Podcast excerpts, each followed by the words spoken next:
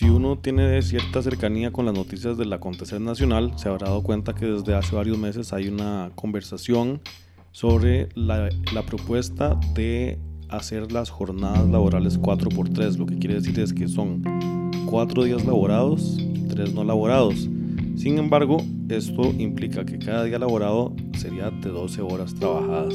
Entonces, poco a poco, eso más allá de la conversación pasa a una discusión en diferentes planos. Y bueno, por el enfoque del podcast La Buena Mesa, queremos enfocarnos en la parte específicamente de la salud sobre eventuales consecuencias. Exacto, no queremos entrar en toda la discusión política que hay alrededor de tomar o no esa decisión, pero eh, hoy tenemos una invitada muy especial que nos va a dar información científica sobre las implicaciones que puede tener una jornada laboral más larga eh, y que se está viendo en otros países donde se ha implementado. Ya casi les presentamos a la invitada, quédense con nosotros en este episodio de La Buena Mesa. Esto, Junita, así se pudo Cuando estuve en Costa Rica, el módulo más pequeño era el de cocina costarricense. Esto es La Buena Mesa, un podcast para compartir conversaciones que nos nutran y que nos hagan bien. es necesario Invitamos a personas a que nos compartan sus ideas, historias y sueños que nos puedan ayudar a construir una sociedad más sana. De una generación a otra. Yo soy Arturo Pardo. Y yo soy Sergio Leiva. Esperamos que este episodio te nutra.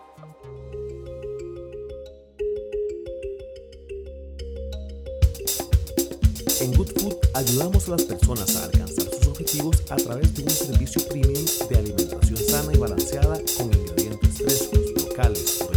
y de la más alta calidad. No creemos en dietas, creemos en comer bien. Encontra más información en goodfoodcr.com donde podrás ver todas las opciones que tenés disponibles para armar tu plan, ya sea desde un día hasta el mes completo, desde solo batidos a tus tres comidas. Bueno, como les decíamos, para hablar de esto no es a punta nada más de opiniones que estamos a favor o en contra, sino que tenemos aquí fundamentos y para eso invitamos a Ana María Jurado. Ella es profesora e investigadora de la Universidad de Costa Rica y psicóloga clínica. Ha trabajado en el campo de la investigación, especialmente en la parte de salud mental. Dentro de eso nos estaba contando que hizo estudios durante la época de la pandemia para entender las consecuencias psicológicas que había tenido en un par de momentos de ese contexto y pues además la parte de salud mental relacionada con la parte laboral es parte de su carrera profesional desde hace bastante tiempo. Entonces, muchas gracias por estar con nosotros y tal vez podemos comenzar un poco entendiendo cuál ha sido ese vínculo que ha tenido eh, dentro de los estudios de la parte profesional, cómo puede incidir en la salud mental de las personas. Bueno, aproximadamente en el año 2006 empecé mis beca doctoral en un instituto que se llama el Instituto de Relaciones Laborales o la Escuela de Relaciones Laborales de la Universidad Complutense de Madrid, que fue donde hice mi doctorado. Y ahí, pues, la Escuela de Relaciones Laborales, pues, investiga cuál es el impacto del mundo laboral o del desempeño profesional en la salud de las personas. Eso es una parte de su investigación. Incluso cómo pueden in- interferir o afectar a factores sociales, a factores biológicos y obviamente a factores psicológicos y cuál es el impacto. Entonces, eh, estas eh, investigaciones que he hecho desde hace muchísimos años y, y dentro de eso, pues evidentemente no, como ustedes decían, no se trata de la discusión política, porque esa parte no me corresponde, pero sí la afectación más a nivel de salud, pero de salud in- integral, no solo de salud mental, sino también las consecuencias que puede tener en el desarrollo interpersonal general de las personas, el tener, por ejemplo, este tipo de jornadas. Eso dentro de otros temas que, que ya he investigado antes en cuanto al impacto de las cuestiones laborales en la salud de las personas. ¿no? Cuando se habla de salud integral, estamos hablando de la parte mental, la parte física. y la parte social. Según la OMS desde 1948, y esto por, los- por supuesto no es nada, ¿no? La salud se define como un estado de bienestar físico, psicológico y social. La salud no es solo la parte física, nunca lo ha sido, o sea, nunca, tal vez antes, pero desde el 48 no. Y deberíamos entender la salud de una forma mucho más integral. Por eso el, el el tomar cualquier decisión que impacte a nivel social también va a impactar a las personas a nivel psicológico y a nivel biológico, porque somos seres en ese sentido integrales, donde estas tres variables están constantemente interfiriendo o, teniendo un impacto en nuestro desarrollo. Y entonces cualquier desbalance en cualquiera de esas áreas, aunque una puede pensar que el trabajo que tiene que ver con la salud de las personas, en realidad las personas no, no somos cajones, no es, esta es mi parte física, esta es mi parte social, somos seres sociales lamentablemente, o para bien, no sé. Y eso implica que cualquier cuestión a nivel social va a tener un impacto en las otras dos áreas y fortísimo además, porque la parte social para nosotros es realmente clave en nuestro desarrollo. Justo eso, perdón, justo eso quería profundizar un poquito más, porque hablando de esas tres patas, eh, salud física, salud emocional y salud social, ¿qué significa esa última? Digamos, ¿cómo se define salud social? Qué interesante, ¿verdad? Eh, la salud social implicaría tener entornos que promuevan el pleno desarrollo de las personas que viven en esos entornos.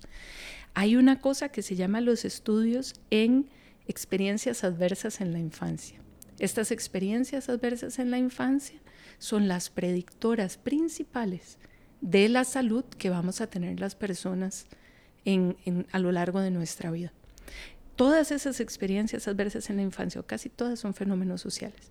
Fenómenos como la violencia, como la pobreza, situaciones de em, problemas, por ejemplo, de salud en la familia, que tener padre o una madre con cáncer o con una enfermedad mental grave como esquizofrenia o eh, problemas de consumo de sustancias. Todas estas son cuestiones sociales que van a impactar nuestra salud física, mental y también nuestra capacidad de interactuar con otras personas. Por ejemplo, las situaciones de pobreza y de violencia implican que en muchísimas ocasiones vamos a tener mucho menos acceso a los recursos sanitarios. No es igual un EVAIS en los Guido que un EVAIS en Escazón. O sea, las diferencias incluso a ese nivel van a impactar muy seriamente el acceso que las personas tienen, por ejemplo, a los servicios de salud y a la prevención que pueden tener en el futuro. Entonces, cada una de estas cosas implica que las personas que han vivido experiencias adversas en la infancia, sabemos que tienen unas condiciones de salud más complicadas en el futuro, no solo mental, como el consumo de sustancias o más problemas de ansiedad, depresión, suicidio, mucho más elevado, sino también cuestiones como cáncer, diabetes, hipertensión, o sea, enfermedades más relacionadas con lo físico.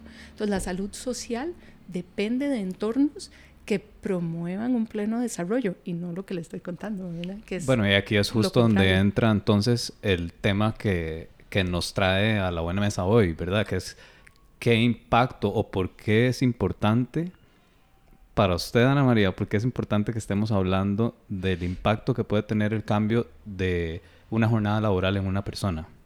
Son tantas que voy a tratar de resumirlo. Sí, ahí yo hago los, las viñetas y usted luego me dicen que amplío. El tener una jornada laboral donde la persona tiene que trabajar 12 horas quiere decir que tiene que estar 12 horas en el espacio laboral. Si nosotros nos vamos a situaciones, por ejemplo, de pobreza, normalmente las personas tienen que vivir muy lejos de sus casas. Eh, tienen que ir a trabajar muy lejos de sus casas. O sea, lo que pueden pagar son viviendas eh, muy económicas o incluso ya cuando tenemos cosas como cuarterías o directamente lo que mal llamamos turios o viviendas informales, que debería ser su nombre. Normalmente quedan muy lejos de donde la persona tiene que ir a trabajar. Y entonces eso implica que para poder llegar a su lugar de trabajo debe invertir dos horas más en la mañana y dos horas más de vuelta. Entonces estamos hablando que ya no va a estar lejos de su casa 12 horas, sino 16. Y eso quiere decir que le quedan las 8 horas justas para dormir. Cualquier otra cosa, como atender a los hijos o las hijas, que no, no necesitan cuidados solo tres días a la semana, requieren cuidados siete días a la semana. Y entonces implica que las personas no podrían estar con sus hijos, con sus hijas, con su familia, con sus amistades inclusive, porque el ocio es importante. por cuatro días a la semana, lo único que podrían hacer es dormir. Es para lo único que les quedaría tiempo en lo, en lo que les acabo de contar, si ya solo nos ponemos en ese escenario social el impacto de no poder tener actividades de ocio, de no poder tener vínculos y relaciones, porque los vínculos se cultivan, se trabajan todos los días y yo tengo que ponerme seriamente a lograr que esos vínculos se desarrollen y se fortalezcan. Y prácticamente, obviamente, no estaría en la crianza de mis hijos o mis hijas. Entonces, ya solo ahí tenemos el primer impacto. Luego, eso implica el que usted tiene que estar esas 12 horas en el espacio laboral con muy pocos espacios de descanso. ¿verdad? O sea, sería así una hora para descansar y luego algún tiempo ahí para poder descansar durante la jornada laboral. Eso implica a nivel psicológico o a nivel cognitivo un desgaste gigantesco, aunque yo esté en una maquila.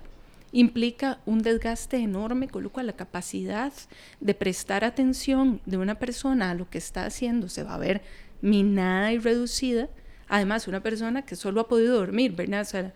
y esto lo voy a poner entre comillas, y de verdad llegó a su casa a dormir, que sabemos que ese no va a ser el escenario. O sea, van a tender a reducir las horas de sueño, van a encontrarse más cansadas día tras día, y entonces eso está probado en un estudio que incluso ya había comentado ahí en esta publicación que hice en Twitter, donde en Estados Unidos, que uno puede decir que es como la cuna de hacer este tipo de cosas. Y los accidentes laborales, incluso en temas de, de cadenas de producción, se aumentan hasta en un 60%, porque las personas están mucho más cansadas cuando llegan a hacer su trabajo.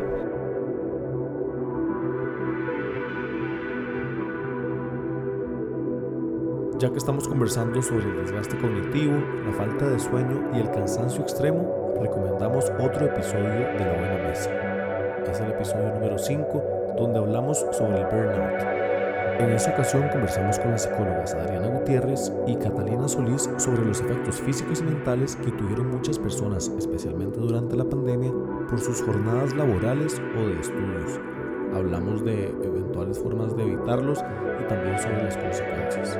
Ese episodio es un excelente complemento para comprender más sobre la gravedad que pueden traer todas estas prácticas relacionadas al exceso de trabajo. Entonces buscar el episodio número 5 de La Buena Mesa.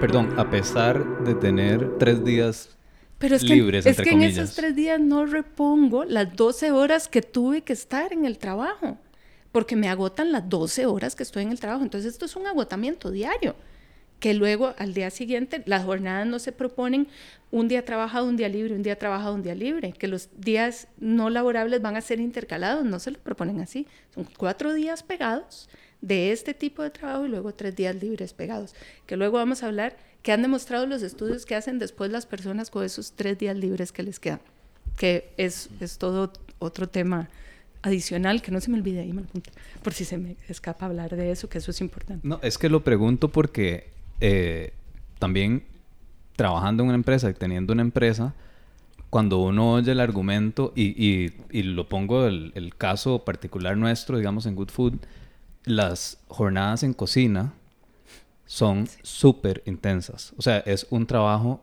que yo creo que la gente no se imagina el nivel de cansancio que implica. Y ya ocho horas son súper cansadas, ¿verdad? Entonces, 12 horas, pues obviamente va a ser más cansado, pero al mismo tiempo, uno mismo en la cocina, yo creo que a uno le plantean esa idea y hasta podría sonar atractivo, porque de repente uno dice, pucha, ya trabajo tan duro, de por sí esas 8 horas, que le meto un poquito más y después voy a tener 3 días libres. Entonces, ¿qué tan real es eso? O, más bien decir, ojo, eh, eso puede sonar bonito, pero ¿cuál sería ese pero? El pero es que la gente en realidad no se recupera en esos tres días. O sea, podría recuperarse si dentro de la jornada de 12 horas tuviera suficientes periodos de descanso. Pero eh, sabemos que en la realidad de esta ley eso no es así. O sea, periodos de descanso contenidos dentro de esas 12 horas. O sea, por ejemplo, aquí te dicen, ahorita con la jornada que tenemos, ¿verdad? Que es de 48 horas y que eso ya es otro problema muy grande. O sea, es que por ahí debería empezar la discusión, que eso es otro tema, yo sé, pero todos los estudios lo que indican es que jornadas muy largas es a partir de los 45 horas. O sea, nosotras ya aquí en Costa Rica, por ley, esa jornada de 48 es una jornada de por sí insalubre, por cualquier lado que lo veamos. O sea, ya todos los estudios indican que jornadas muy largas son de más de 45 horas semanales. Entonces, creo que la discusión debería ir más bien por, tenemos que reducir eso, estas jornadas, 4 por 3, como han intentado eh, manifestarlo en algunos eh, otros espacios que sí han funcionado, que por ejemplo en, en Inglaterra funcionó hacer eso, pero es que la jornada no era de 12, era de 8 horas porque la jornada laboral en Inglaterra es de 40 horas, no de 48 como la tenemos aquí. Entonces, esos cuatro días que las personas trabajaban, cada día trabajaron ocho horas, no 12. Entonces, es un poco engañoso el argumento cuando te lo cuentan así, porque ahí sí funcionó y es cierto, la productividad de la gente mejoró, pero lo que trabajaban eran ocho horas pegadas por cuatro días seguidos. Y eso es importante señalarlo, o sea que ya nuestra legislación implica una jornada laboral bastante complicada a nivel de salud. Y lo siguiente es que normalmente a quienes va a afectar esto es justamente a las personas más vulnerables, que tienen los trabajos tipo eh, cadenas de producción, maquilas y así, o sea, de, baja cualificación se llaman, em, que, que obviamente van a obtener un salario mucho menor, donde el agotamiento sí va a implicar más riesgo de accidentes serios. Porque si una es un laptop worker, como le dicen, ¿verdad? Y trabaja, pues, los errores que puedes cometer cada vez van a ser peligrosos. El problema es cuando estos errores son en este tipo de empleos y que para esto parece que quieren este tipo de jornadas, em, porque entonces se aumenta muchísimo la posibilidad de un accidente laboral. ¿Y un accidente laboral qué implica? Una incapacidad, probablemente una incapacidad de larga data. Además, este tipo de jornadas está bastante visto en los estudios, promueven que la gente se enferme más, por más periodos de tiempo. Entonces, esto implica más incapacidades y estar perdiendo a tu personal. O sea, es que de verdad a mí me cuesta entender cómo alguien puede promover esto si en realidad no le beneficia a nadie, ni al empresario, ni a la persona trabajadora. Esto no es beneficioso porque, como lo habíamos hablado entonces, evidentemente se va a afectar la productividad a la larga. O sea, la capacidad de las personas de mantener su atención sostenida durante 12 horas sin prácticamente descansos es nula. O sea, probablemente ya a partir de las 6 horas empieza un desgaste muchísimo mayor a nivel de la capacidad cognitiva de la persona. Y cuando eso ocurre, lo que suele suceder es que empiezan emocionalmente a tener problemas de ansiedad, de irritabilidad, que para poder sostenerse o, como lo vi por ahí, Em, creo que fue una diputada del Frente Amplio, si mal no recuerdo. En muchas ocasiones ocurre que empiezan a consumir sustancias para poder mantener. Para aguantar. sí, para poder mantener el. Puede ser desde un cafecito y el Red Bull hasta situaciones mucho más serias de consumo de cocaína, sobre todo. Conocimos el vínculo que tenía la psicóloga Ana María Jurado con el tema de las jornadas laborales extenuantes en parte por lo que ha compartido en su cuenta de Twitter. Ahí vimos que estuvo compartiendo estudios que se han realizado sobre esta materia en Reino Unido, Alemania, Estados Unidos, Japón, China México, donde por cierto en este último país hasta hace poco se establecieron vacaciones por 12 días. También de la región ha compartido estudios sobre Colombia, mientras que en otras partes del mundo se han dado casos en Australia, Corea del Sur, Brasil y Francia. Todos estos estudios implicaron muestras amplias en poblaciones como profesionales del área de cocina y personal sanitario. Entonces se han hecho en muchos, en muchos países. ¿Y qué arrojan estos estudios? En cuanto a la salud de las personas, lo que les contaba, hay dos niveles. Uno puede poner, eh, puede buscar por jornadas extendidas que son semanales o por trabajar sobre tiempo, overtime, le dicen en, inglés, que eso es ya por día, investigar cuánto es, mm, eh, cuándo empieza a hacer daño en cuanto a horas trabajadas por día, no por semana, sino por día. Y por día, todos los estudios parecen indicar que trabajar más de ocho horas diarias empieza a tener efectos muy importantes en la salud de las personas, aunque vos tengas tu día de descanso. Entonces ese- esa trampilla ahí del día de descanso y de que ahí te vas a recuperar es un poco una trampilla.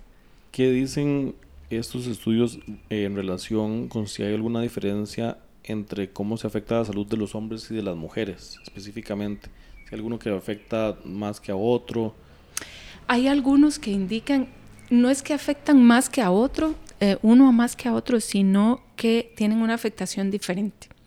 A los hombres parece afectarles más a nivel cardiovascular, o sea, tener problemas serios de infartos, problemas coronarios diversos a nivel de su salud física.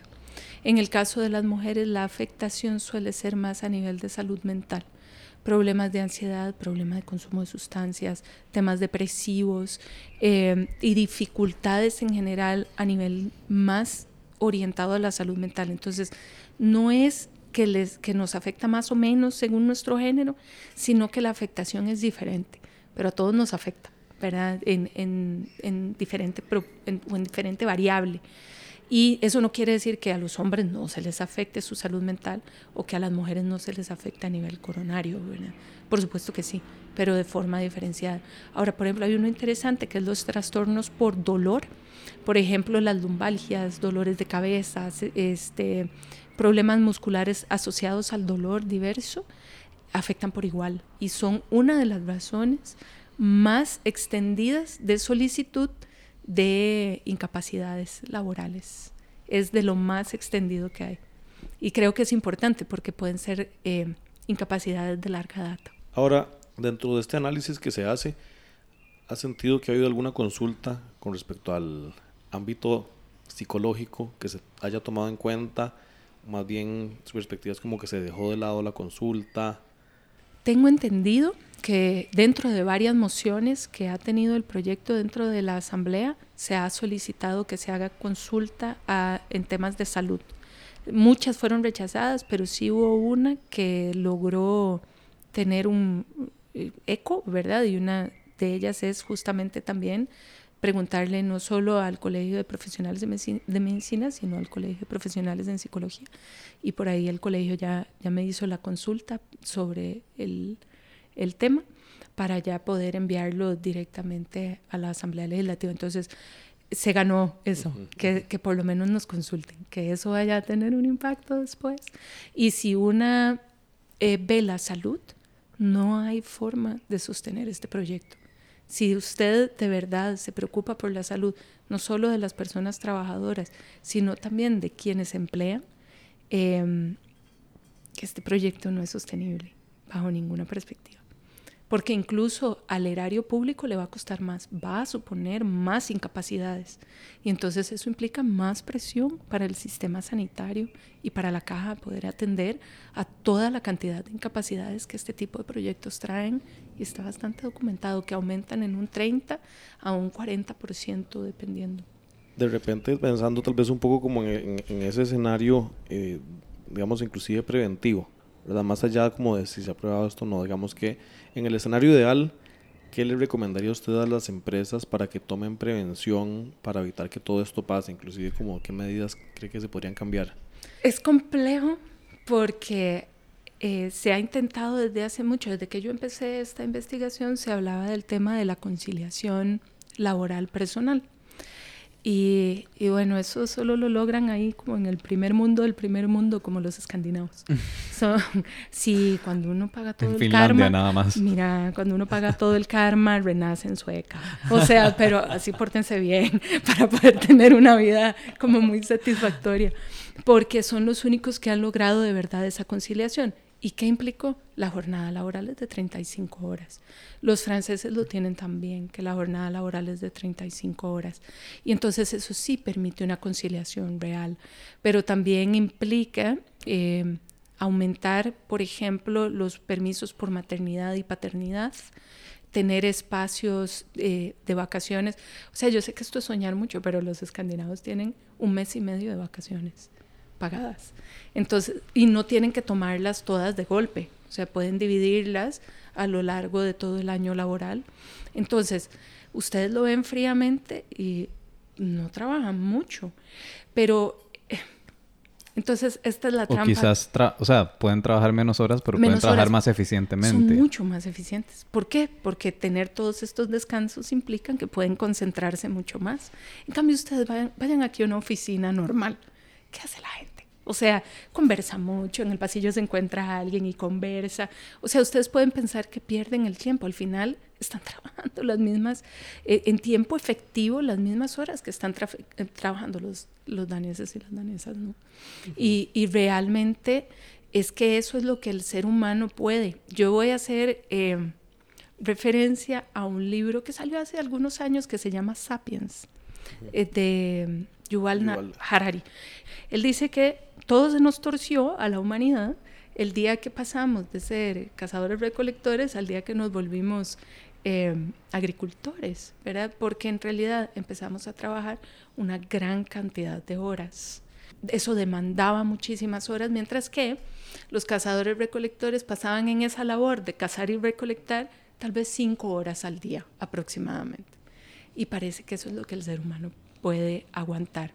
Pero para irme a estudios mucho más modernos, eh, yo sé que seguro las conocen, estas famosas zonas azules, donde la gente, que es Nicoya es una, donde la gente logra una muy buena calidad de vida a muy avanzada edad, o sea, próximos a los 100 años y se llega con una buena calidad de vida. Hay cinco factores que hacen que eso sea así. Uno de los factores tiene que ver con la calidad de los alimentos que consumen. O sea, normalmente son las mismas cosas que producen. O sea, en Nicoya comen con, cocinan con grasa de chancho. Pero se comen el chancho que ellos criaron desde la oreja hasta la pezuña, todo completo. Y ellos lo criaron con sus propios productos, no con pues todas las cosas que pueden consumir un chancho en una granja. Y eh, entonces, la calidad de los alimentos es que son alimentos en general muy frescos, mm, producidos muy localmente. Lo segundo es que tienen excelentes relaciones interpersonales, en el sentido de que hoy en día nosotras que vivimos así como en estas ciudades, muchas veces no sabemos ni quién es nuestro vecino. Mientras que eso no sucede. Cierto, tiene la parte mala de que todas tus cosas malas se entera todo el pueblo, pero tiene la parte buena que vos sabes que hay gente que te puede apoyar todo el tiempo y que si algo sale mal, siempre hay todo un tejido social que te puede sostener. Esa es la segunda. La tercera es que casi todo lado van caminando, entonces hacen mucha actividad física, caminan mucho en, en Guana, andan en bici todo el tiempo, ¿verdad? Entonces se trasladan en bicicleta de un lado a otro, entonces hacen mucha actividad física.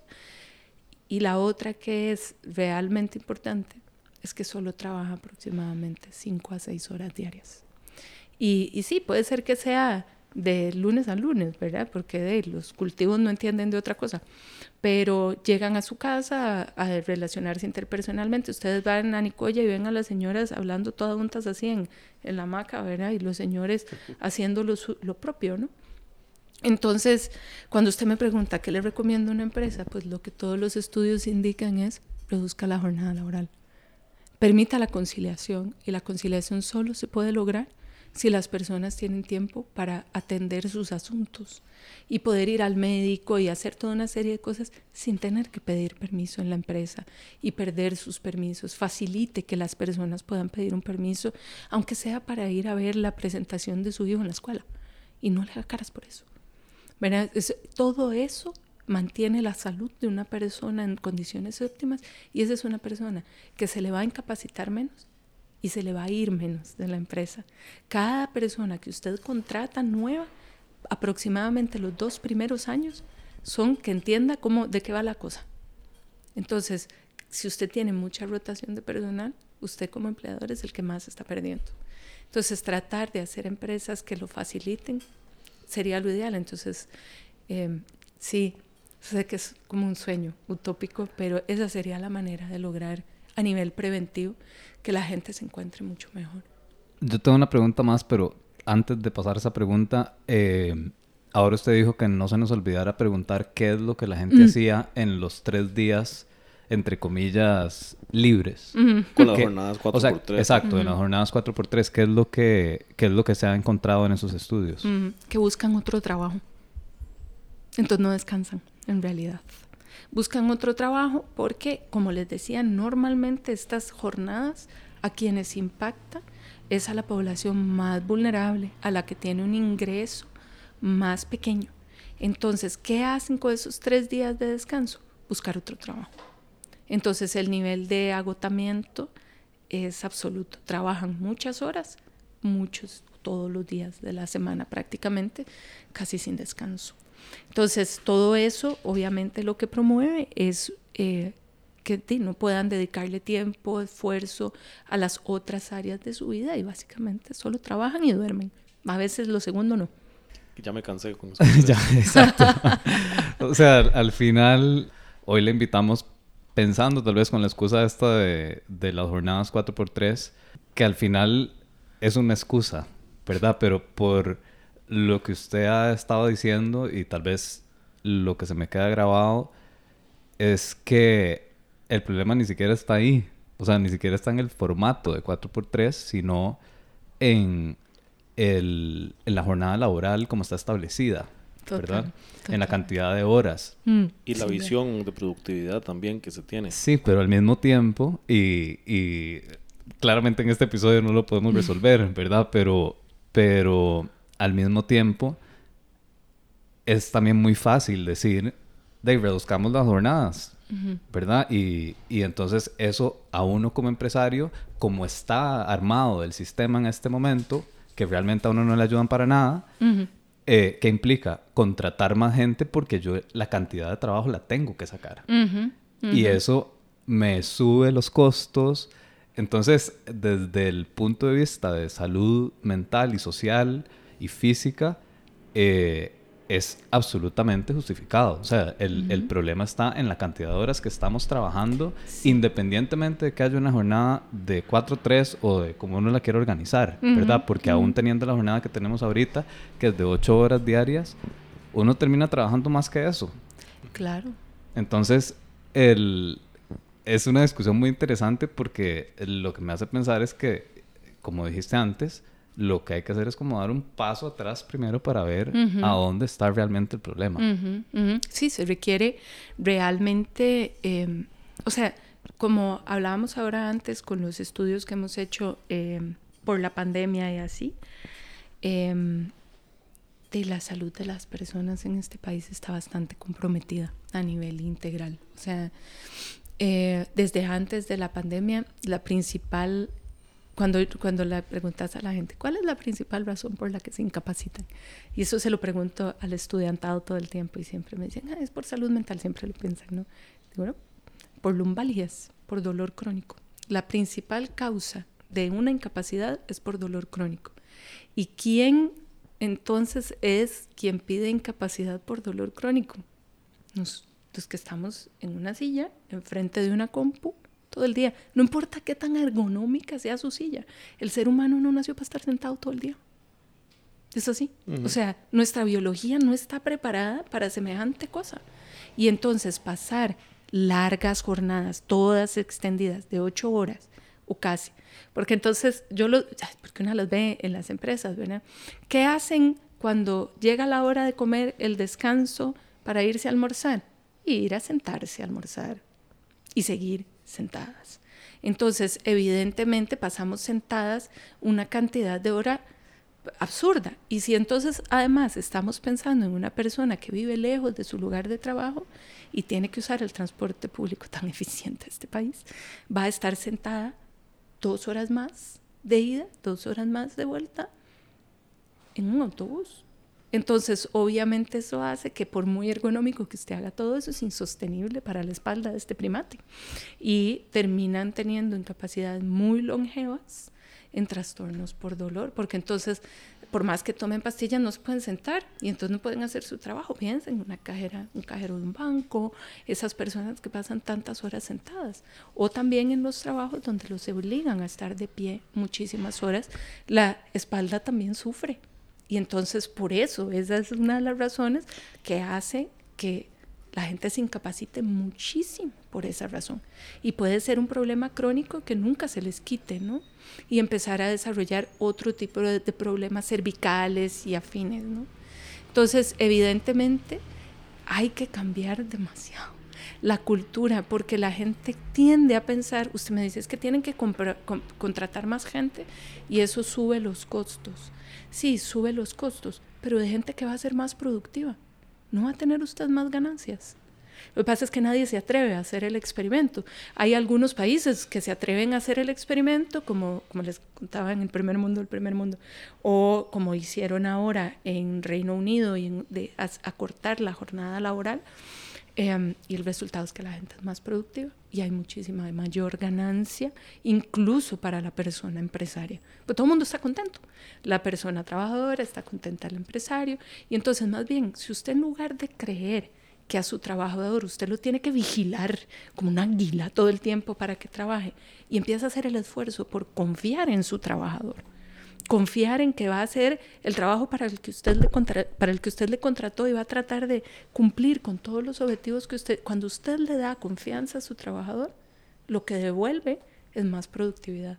Si yo quiero eh, contratar a alguien tiene que ser en términos de confianza, si no mejor no lo hago. y, de, ciertas consideraciones de las cuales estábamos hablando ahora, entonces... Considerar que es un ser humano para empezar, no una silla. Por la más básica, claro.